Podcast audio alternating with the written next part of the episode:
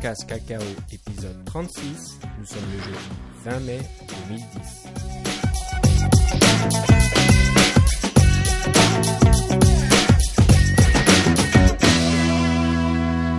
Bonjour et bienvenue dans un nouvel épisode de CocoCast Cacao. Comme d'habitude, toujours fidèle au poste et euh, arborant les couleurs du Canadien de Montréal. Philippe Casgrain est avec moi. Comment ça va, Philippe? Ah, ça va, ça va soulager. Parce qu'après s'être fait laver dans les deux premières. euh, enfin, dans la première partie, là, ils sont, sont revenus, puis maintenant, ils perdent seulement 2 à 1 dans la série. Mais, Voilà, mais- donc pour de, de nombreux auditeurs euh, qui ne suivent pas vraiment le hockey professionnel, euh, la, la ligue nord- nord-américaine, l'équipe de Montréal a perdu les deux premiers matchs contre les Phillies de Philadelphie, 6-0 et 3-0. Donc ouais, les Flyers de. Philadelphie. Les Phillies. Euh, pardon, les Flyers, c'est Les- le baseball. Ouais, hein. c'est ça. Je, ouais. Ah, tu vois, je me trompe. Les Flyers de. Philadelphie. Et euh, voilà, 6-0, 3-0, et ce soir, ils ont gagné 5, 5, à 5 à 1. Ouais. 5 à 1. Donc, euh, bon, ils jouaient devant leur public. Et comme on dit Montréal. maintenant, le momentum est de notre côté. Voilà, donc euh, on, on est de bonne humeur ce- pour cet épisode. C'est ça. tout ira bien. On n'aurait pas pu l'enregistrer après un 6-0. Non. ça aurait été difficile. Ça aurait pas été drôle à écouter. On n'aurait pas été très cohérent, je pense. Voilà. Mais bon, malheureusement, je vais devoir commencer l'émission par une minute de silence. Qui sera un peu, un peu brève. Non, je rigole un peu. Pas vraiment une minute de silence, mais euh, bon, on a appris une mauvaise nouvelle la semaine dernière, je pense. Bah, surtout pour toi, Philippe, qui connaît, qui connaît bien l'événement, qui a assisté plusieurs fois, qui a même. euh, En fait, j'en ai pas manqué un seul, oui, c'est ça. Ah oui, tu, en plus, t'en as pas manqué un seul, t'es peut-être un, un des rares. Et tu t'as fait trois épisodes hein, sur, sur nos ondes qui Oui. parlaient de, d'un peu tout ce qui avait été abordé à la dernière conférence C4 euh, qui se déroulait à Chicago, si je dis pas de bêtises. Mhm. Et bah voilà, je, je pense que tu es le, le mieux placé pour nous dire ce qui se passe avec cette conférence. Oui, c'est ça. Alors, euh, c'est une conférence qui avait beaucoup de succès. En fait, on a parlé de la WWDC qui s'est tout vendu en 8 jours, là, mais C4, tout a été vendu en 8 heures. Alors, c'est une conférence qui avait vraiment beaucoup de succès. Euh, les places étaient limitées, mais euh, le, format était super intéressant, facile de, de, de rencontrer des nouvelles personnes, facile de, de s'asseoir et d'échanger, facile de... Et euh, les présentations étaient de, toujours de très haut niveau. Alors, c'est... ce qui est arrivé, c'est que l'organisateur de la conférence a décidé euh, carrément de lancer la serviette. Euh, et euh, en fait, il a appelé ça euh, C4 Release, comme en Objective-C. Ce qui est arrivé, c'est que son but, en faisant cette conférence-là, son but à lui, c'était de, créer quelque chose qui favorisait l'innovation, favorisait les nouveaux... euh, lui, il aime beaucoup les nouveaux langages. hein. Je vous ai parlé de JSTalk, etc. et de MacRuby dans d'autres podcasts. Euh, alors, c'est des, langages novateurs, euh, des, langages qui permettent de faire des choses qu'on ne peut pas nécessairement faire en Objective-C, ou qui permettent de le faire de façon plus simple, ou bref, une innovation. hein. Des innovations, ça ne veut pas dire que ça marche tout le temps, mais ça veut dire qu'au moins on essaye, on a la possibilité d'essayer des choses. C'est pour ça qu'on aime beaucoup notre Mac. Vous avez entendu parler de la fameuse section 3.3.1 du nouvel accord des, euh, euh, de la nouvelle entente de développement euh, pour le, iPhone et le, et iPad.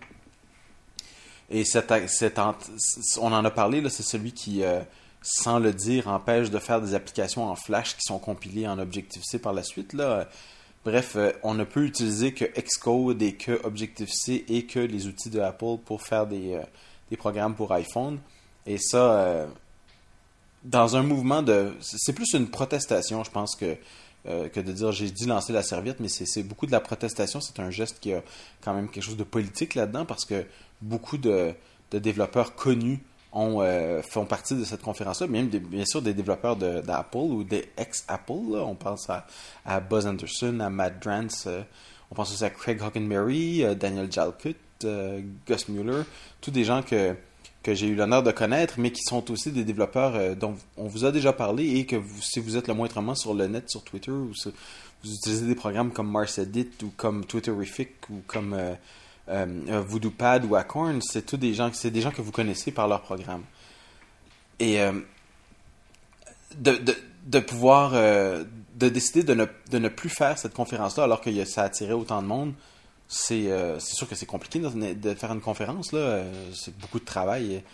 mais de, de, décider de, de juste. bon, on ne la fera plus la conférence parce que ça Apple a décidé de mettre, la, de mettre son pied à terre et de dire. enfin, son son, pied sur le plancher de dire ça va faire là c'est vous pouvez plus faire d'innover sur la plateforme iPhone la seule façon que vous pouvez innover c'est grâce à nous euh, il a trouvé ça un peu euh, dur à avaler et euh, sa réaction, qui était un peu la seule chose qu'il pouvait faire, c'était de dire ben, dans ce cas-là, je ne ferai pas ma conférence parce qu'elle n'a pas eu le but de, favoriser l'innovation. Elle n'a pas réussi à atteindre son objectif parce qu'il y avait beaucoup de gens de Apple en, en, présents à la conférence, mais ils n'ont pas eu de, réponse. Donc, la réponse de la réaction d'Apple a été de, de limiter l'innovation, enfin la perception qu'on a de l'extérieur. Alors, c'est triste, mais c'est compréhensible. C'est, moi, je pense que c'est un geste qui a des répercussions au niveau politique, beaucoup plus que, au fin politique, euh, tant interne à Apple que externe, euh, visible euh, sur, le, l'Internet. puis j'espère que ça va faire réagir Apple parce que, à un moment donné, ces, trucs-là, là, on, change les termes tout le temps pour devenir de plus en plus restrictifs. C'est, ça devient de plus en plus dur à avaler. Alors, ça, c'est une des premières choses qui s'est passée en réaction à ça. Parce que la plupart des gens ont dit, bon, oh, c'est pas si grave que ça, c'est pas si grave que ça, mais euh, Jonathan Wrench a décidé, non, c'est assez, euh, il faut que je fasse quelque chose. Et c'est sa réaction. Juste un petit commentaire en passant, c'est on sent que cette section 3.3.1 était directement euh, ciblée pour contrer Adobe et Flash, j'imagine. Moi, je pense que c'est un petit peu le, c'est principalement ça, oui. L'idée principale, malheureusement, ça fait beaucoup de, de victimes euh, innocentes parce qu'il y a tout un tas de, petites compagnies qui avaient développé des, des environnements de développement plus, plus simplifiés ou multiplateformes ou des choses comme ça, ben, qui maintenant se retrouvent un peu à mettre la clé sous la porte. Oui, parce que je, voyais ça dernièrement, donc c'est un peu dommage parce que là, euh, Apple a donné un, grand, un grand coup, euh, un grand coup de canon qui a je sais pas si ça aura blessé Adobe vraiment, mais euh, il y a bien sûr un tas de développeurs qui en font les frais. Oui, mais Adobe est déjà blessé dans le sens que, la plateforme Flash devient de moins en moins intéressante. C'est sûr qu'il y a du Flash partout sur Internet, mais il y a un mouvement euh, anti-Flash qui se fait sentir depuis longtemps, pas juste de la part de Apple, euh, mais les gens, il y a des sites web complets qui étaient basés sur Flash au complet qui commencent à migrer vers le HTML5. Bref, euh, ça sent la, soupe chaude pour, euh, pour, le, pour Flash. Euh, c'est une technologie qui a fait son temps. C'est la meilleure façon que je peux l'exprimer. Là. Quand ça a sorti, Flash, il n'y a absolument rien qui, pouvait faire la même chose. Mais alors qu'aujourd'hui, c'est plus le cas. Il y a beaucoup d'autres technologies qui peuvent le faire. donc, Adobe, Adobe, ils sont un peu coincés par, par ça s'ils mettent toutes leurs billes dans Flash, mais en fait, Adobe, ils font des très bons logiciels. Là. Photoshop, CS5, InDesign, etc. C'est pas des, c'est pas rien, ces trucs-là. il faut qu'ils se rabattent sur leurs forces plutôt que, que sur des, anciennes technologies. je pense qu'on va en reparler encore parce que. Je suis certain qu'on va en reparler. Je, regardais la présentation à la conférence Google I.O. Là, qui, euh, qui en était à son deuxième jour aujourd'hui. Google se sert d'Adobe comme euh, cheval de bataille contre Apple. La, guerre est déclarée aujourd'hui. Je ne sais pas si euh, nos éditeurs euh, ont eu le temps de, se renseigner là-dessus, mais ça, il y, a eu des attaques très sérieuses, euh, bien en règle contre Apple, contre un peu ces politiques-là, disant que c'est une plateforme fermée. ils ont invité le CEO de Adobe sur scène et ils ont bien dit que ça marchait très bien. Flash, c'est super, c'est sur 99,9% des, sites web, etc., etc. Donc, même si Google le pense pas vraiment, et je suis sûr qu'ils le pensent pas vraiment, mais ils s'en servent aussi d'une façon politique pour, euh, pour affronter euh, Apple euh, de face. Là. Donc là, c'est parti. Je pense que ça va devenir intéressant. les couteaux sont tirés. On a fini les préliminaires, là on a fini. Ça y est, les, petites phrases, les petites allusions, c'est terminé. Là maintenant, la guerre est déclarée. Donc, euh, je pense que les, mois à venir vont être très intéressants. Mais pour en revenir à, ces quatre et puis clore sur ce premier sujet, je pense aussi que euh, euh, Jonathan Wrench, qui est donc l'organisateur, était pas trop content à la dernière édition de, du comportement de certains de ses conférenciers si tu veux peut-être peut-être nous dire ça, tu vas pas dire de nom, mais il y avait eu un petit incident. Ouais, Moi, ça. je pense aussi que ça, ça a certainement pesé dans la balance quand il a pris cette décision. Oui, il y a- y, y cette.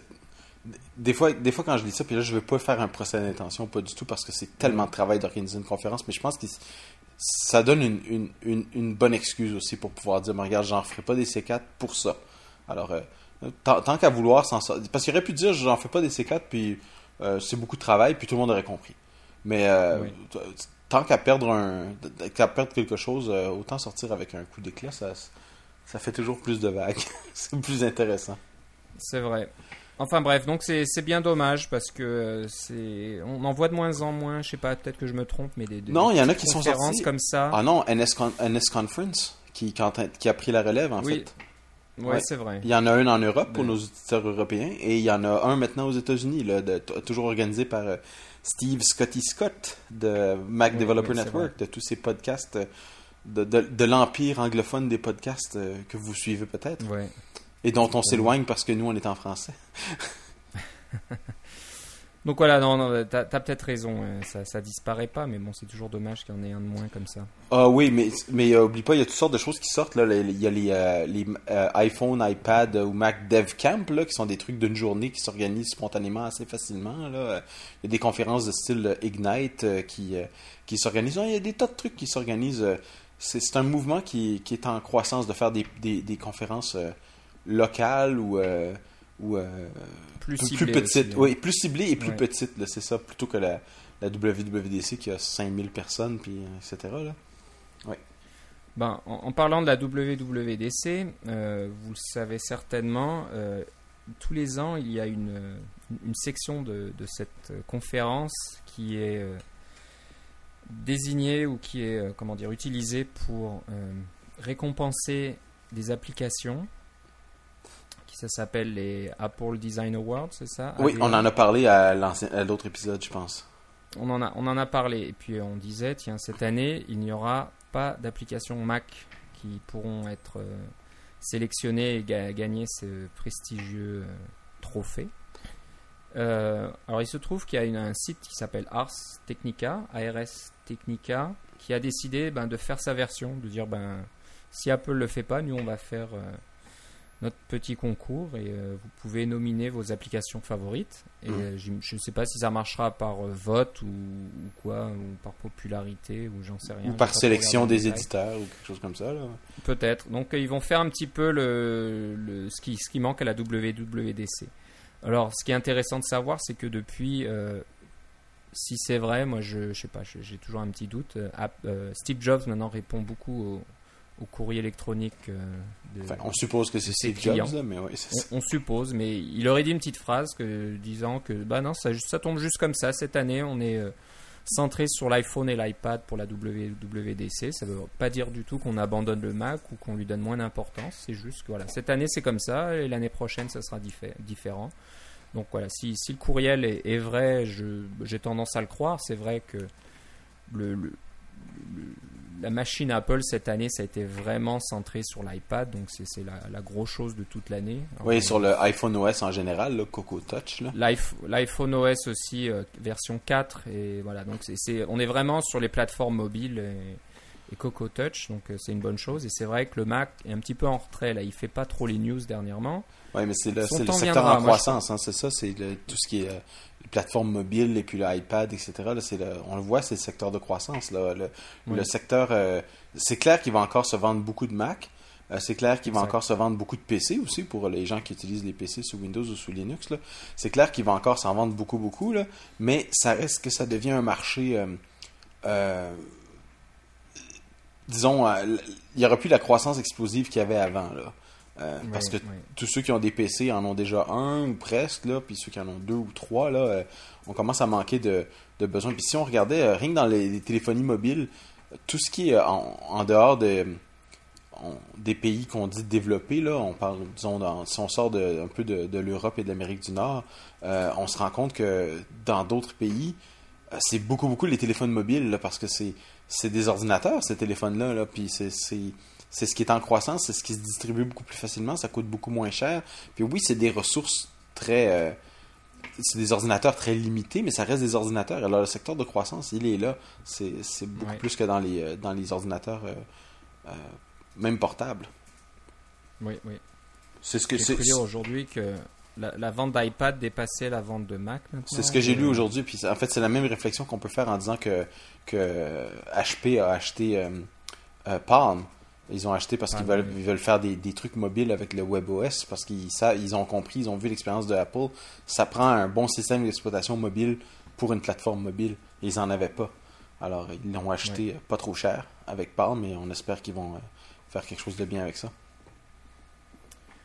Oui, donc voilà, c'est à suivre. Euh, bah voilà, on voulait juste signaler ces, ces Ars Design Awards. Oui, c'est ça. Ars Technica. Si, bon, si vous avez une application Mac là qui, qui passe un peu inaperçue, ben, c'est peut-être le moment de la soumettre à, à ce site. Et puis vous aurez quand même un petit peu, un peu de publicité, un petit peu de couverture. Ou si vous avez une application que vous aimez bien aussi, vous pouvez la soumettre aussi. Exactement. Et maintenant, comme, euh, comme à l'habitude, on aime bien vous présenter des frameworks.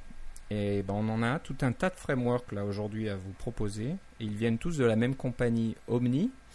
Et ils sont disponibles sur GitHub. Ce sont donc les frameworks Omni.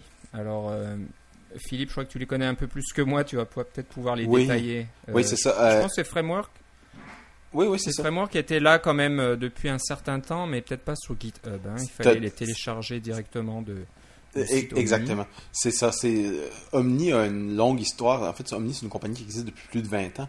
A une, une longue tradition de, de donner du code source libre euh, sur leur site web. Et puis euh, finalement, ils ont décidé de, de migrer leur code source. Alors il fallait le, télécharger des télécharger des, des, des- fichiers zip de leur site web pour avoir les, les dernières versions de leur euh, de leur framework. Et puis ça changeait de temps, en, de temps en temps. Puis il fallait visiter leur site web ou suivre leur blog des choses comme ça pour savoir quand est-ce qu'ils avaient des nouvelles versions quand est-ce qu'ils faisaient des, modifications. Puis pour contribuer aussi parce que des fois on veut euh, on veut euh, corriger des bugs ou rajouter des, euh, des, des features à l'intérieur de, de framework. Le framework ne fait pas une telle affaire, on peut faire une modification simple, etc. Alors, ils ont finalement décidé d'ouvrir un compte sur, euh, sur GitHub et m- mettre tout leur framework sur GitHub. Je salue cette initiative parce que leurs frameworks sont de très bonne qualité. Ils ont entre autres un, un framework de remplacement pour Core Data qui, euh, dont on a déjà parlé, je crois, mais qui permet euh, Oui, oui. qui, qui- et c'est ça. Et euh, euh, là, vous avez tout le code source, vous pouvez facilement le- le- l'utiliser, le, modifier, euh, etc. Alors, GitHub, euh, c'est vraiment un bon endroit pour faire ce genre de, présentation-là. Et puis, vous avez juste à faire un, git pull pour avoir la dernière version plutôt que de, télécharger un nouveau truc, de le mettre par-dessus. Il est déjà sous contrôle des versions. C'est vraiment, pratique. C'était la bonne chose à faire c'est ça que je voulais souligner. Allez faire un tour sur GitHub pour les, les frameworks du Omni Group. Euh, ça vaut vraiment la peine de- d'explorer euh, pour euh, des fois se donner des idées parce que vous allez vous rendre compte qu'il y a un framework qui fait quelque chose que vous avez, vous avez peut-être besoin de juste une petite partie, mais ça vaut la peine de, voir tout ce que ça peut faire. C'est assez complet. C'est sûr que c'est pas des frameworks pour des, créer leurs applications. Là, vous pourrez pas faire OmniGraphful directement. C'est plutôt les, frameworks utilitaires là, qui, qui se retrouvent là. Mais c'est du bon code bien écrit avec beaucoup d'histoire et beaucoup de, beaucoup de tests intégrés. Oui, oui. Et j'ai remarqué qu'il y a même des frameworks qui supportent euh, l'iPad, donc c'est mis à jour. C'est pas des vieilles choses là, des trucs qu'on met en, en- disponible au public juste pour euh, se donner une bonne image. Euh, Non, apparemment. Non, non, euh, ça c'est des frameworks qu'ils utilisent euh, quotidiennement. là. C'est leur framework, ils Oui. sont toujours utilisés. Là. Ouais.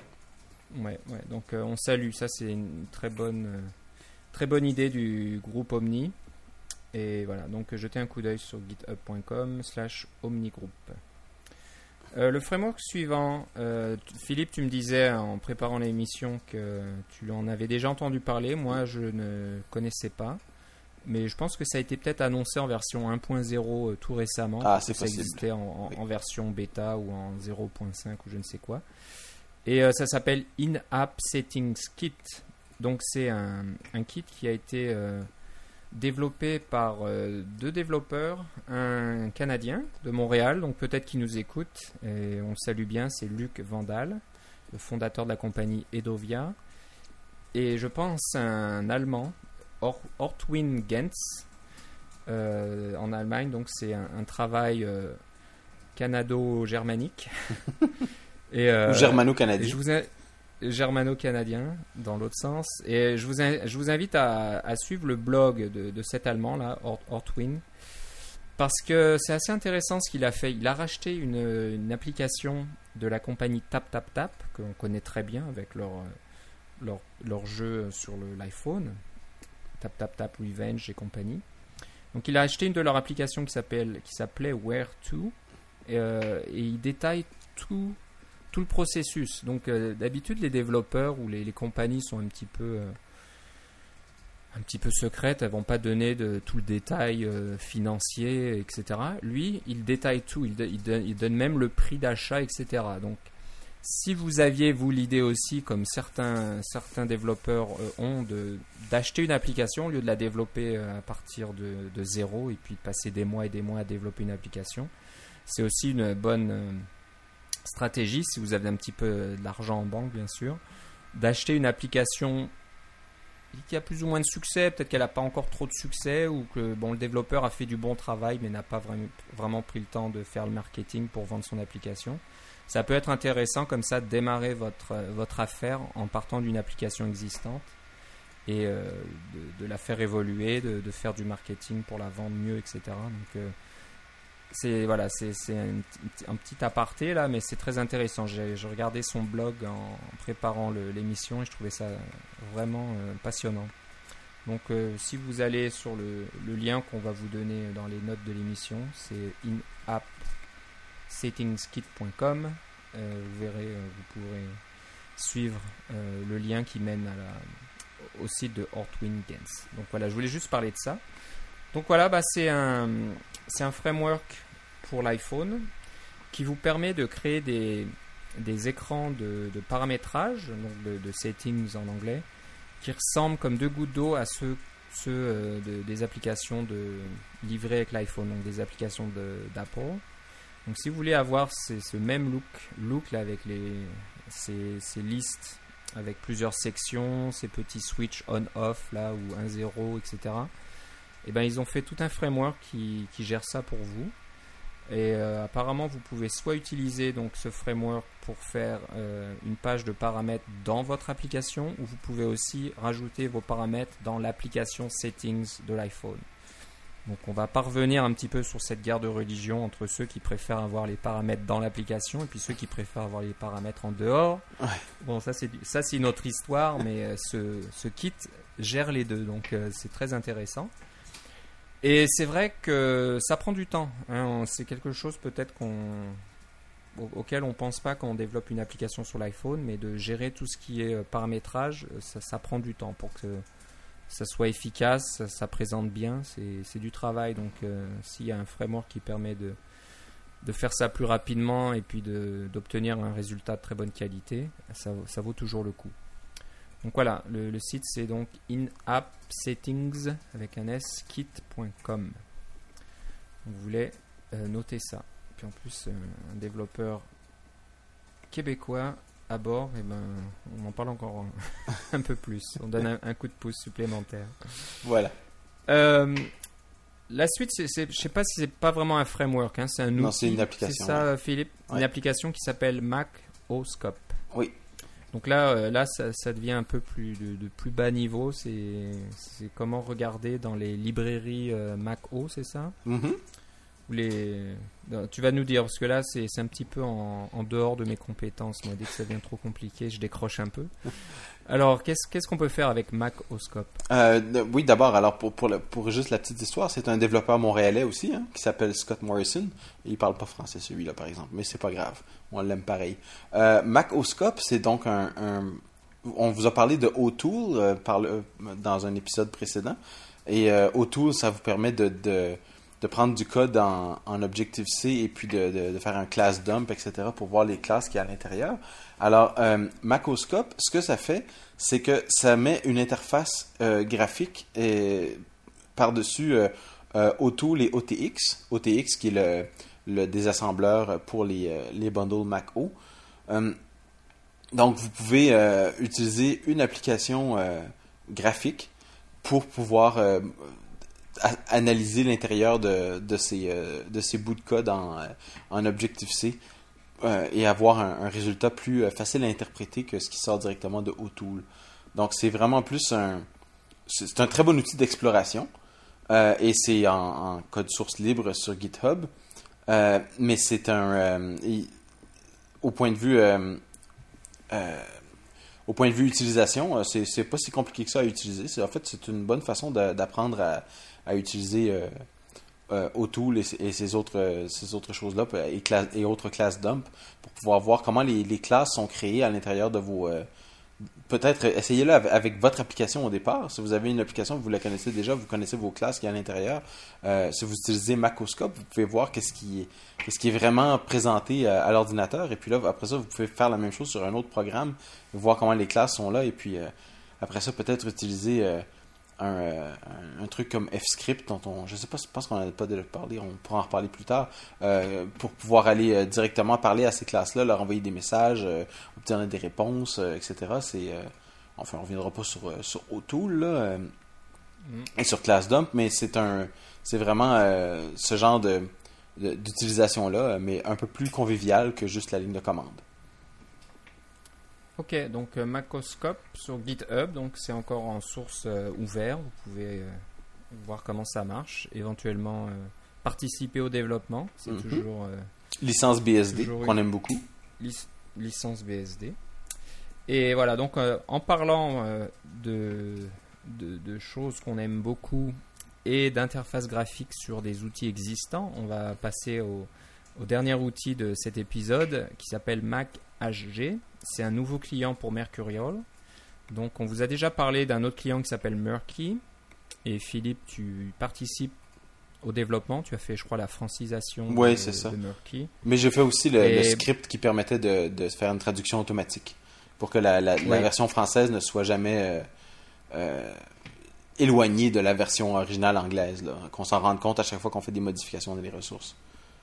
Exact. Donc euh, faites une petite recherche sur, euh, sur les podcasts Coco Cacao et vous trouverez l'épisode euh, pendant lequel on parle de ça. tu parles de ça en tout en, détail. On, je crois qu'on avait même comparé plusieurs solutions dans cet épisode-là. donc voilà, Mac HG, c'est un nouveau venu. je ne l'ai pas encore essayé. Toi, tu l'as encore, tu l'as essayé. Je pense que. Oui, j'ai joué un petit peu avec hier en faisant mon NS Coder Night. Et puis, oui, mhm. c'est gentil ça, fonctionne bien. Il y a quelques petites différences conceptuelles au niveau de, l'interface euh, par rapport à, à Mercure lui-même et par rapport à, à Murky. Euh, mais euh, c'est ça se présente très bien.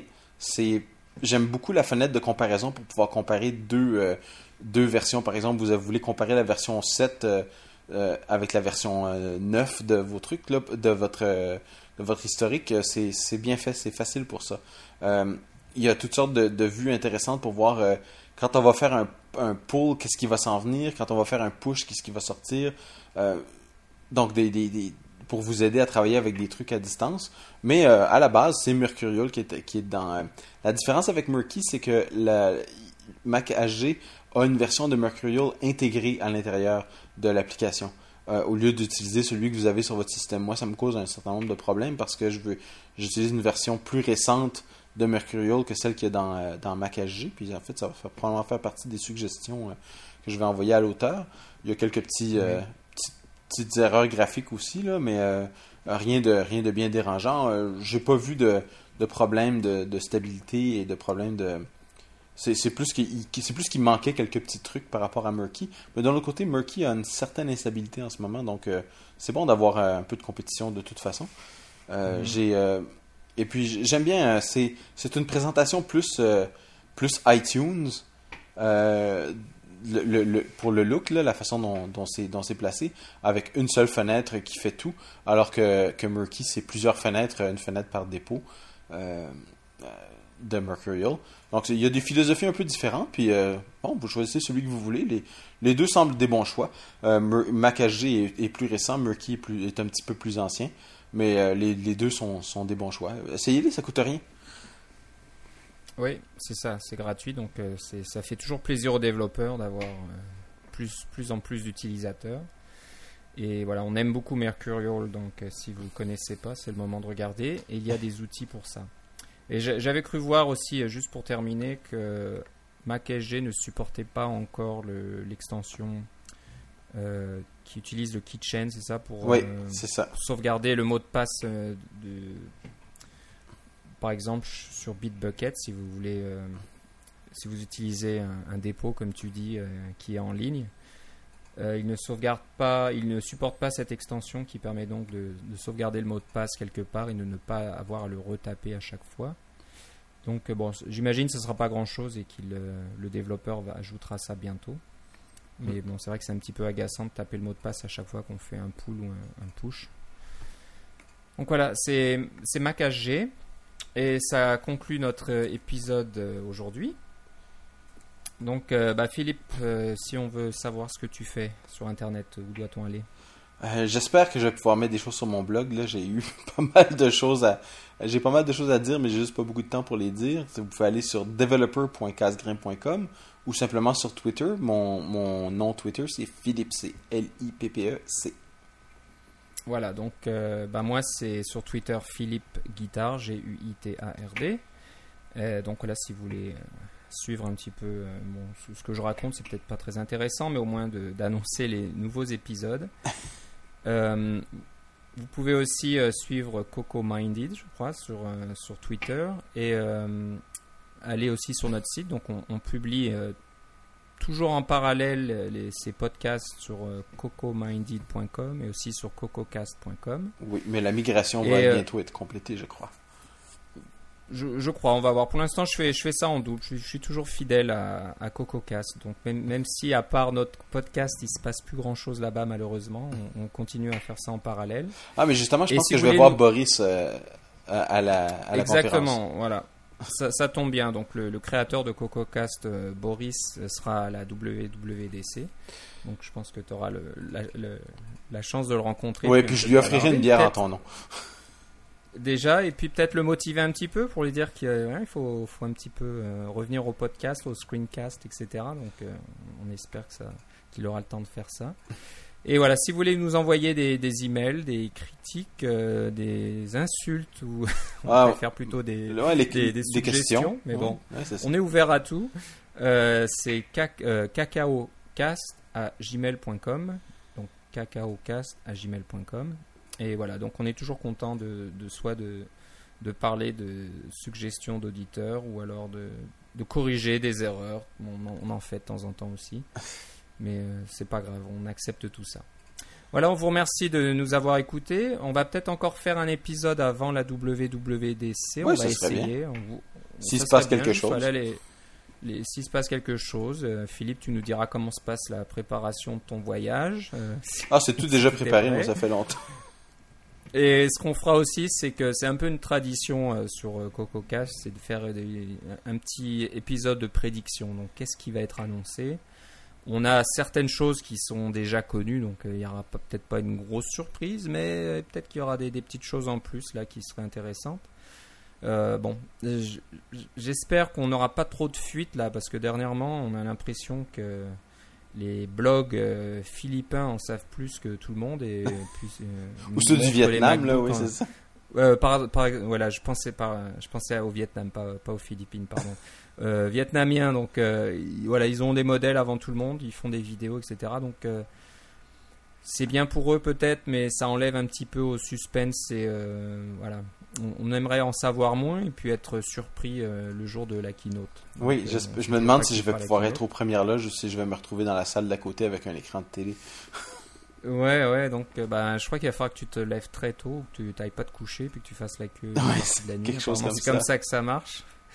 Mais euh, voilà, donc on fera une, une un épisode un peu spécial WWDC des prédictions euh, avant que tu partes. Et puis on essaiera de t'avoir euh, bah, là-bas si possible. Ça, j'imagine que ça sera dur à garantir parce que tu vas là-bas surtout pour suivre les sessions et faire tout un tas de choses et assister aux événements. Mais si on arrive à t'avoir un petit quart d'heure Ah, une, ou une petite demi-heure. Par. Skype. Ouais, c'est ça. Une petite demi-heure, et ben on essaiera d'avoir tes Je impressions. traînerai mon micro.